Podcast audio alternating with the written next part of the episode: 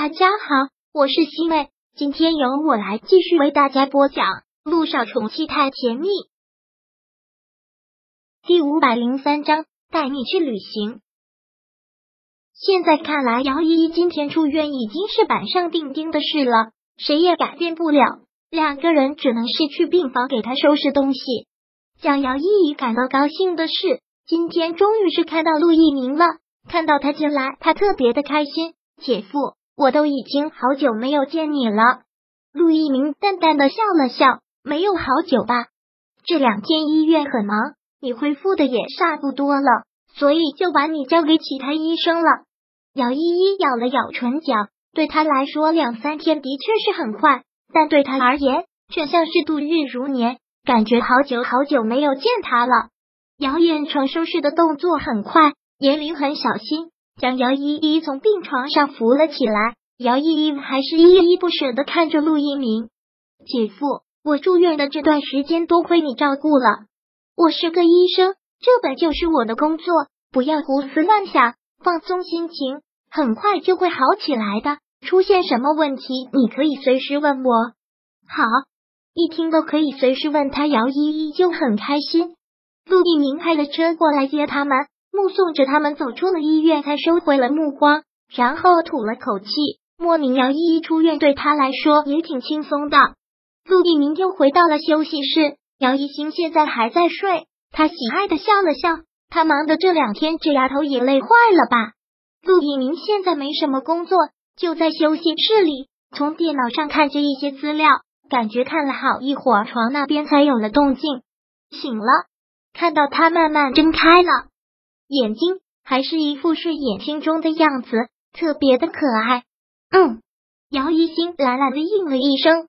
陆一鸣俯下身将他抱坐了起来，姚一星就很懒的有恃无恐的靠在他的怀里，真的感觉好累啊，越睡越累的感觉。你这种累马上就要解脱了，你妹妹出院了，她现在已经出院了。对啊，陆一鸣点了点头。我派车送他们走的。肯定错不了，以后你就可以放松一下了。正好我也忙完了，我们两个可以轻松几天。要不然你把年假休了，我们两个找个地方出去玩玩。真的？啊？姚一心一听到这个眼睛发亮。我是没有问题，但你行不行啊？我当然没问题。我现在在医院待的时间还挺久，以前的时候我一个月都不来一次的，都是在国外深造。说实话，现在姚一星真的是想好好的放松一下。要是出去旅行，真是个不错的想法。那好，我就把我的年假休了，咱们两个出去旅行。去哪呢？你想去哪儿？姚一星实在是想不出来，因为世界之大，好玩的地方太多太多了。其实只要是跟你出去旅行，哪里都可以。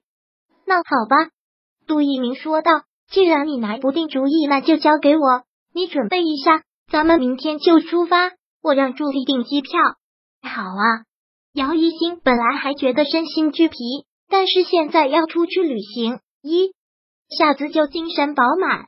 他虽然在国外留学了几年，但并没有时间出去旅行，都是在学习。从小到大，旅行的经历很少很少。而这边晴天，那边雨。出院之后的姚一。一许是心情所使，感觉浑身都不舒服。陆一鸣对姚依依好像是一个魔咒，越陷越深，越陷越深。依依，这是你爸爸专门从网上查的，给你做点营养餐，对你的恢复很有帮助，赶紧趁热吃了。严林端着姚远成做好的饭，直接送到了他的嘴边。姚依依却将头别了过去，说道：“妈，我不想吃，我一点胃口都没有。”你本来身体就虚，不吃点东西怎么能行呢？严玲看到他这个样子，真是心疼死了。现在卧室里面就他们母女两个人，姚依依也就毫不避讳的说了：“妈，你说的一点都没有错。姚一心她就是一个很有心机，从来都不盼我好的女人。我这次为了救她，连命都差点丢了，可是她却早早的把我打发出院，想的都是她自己。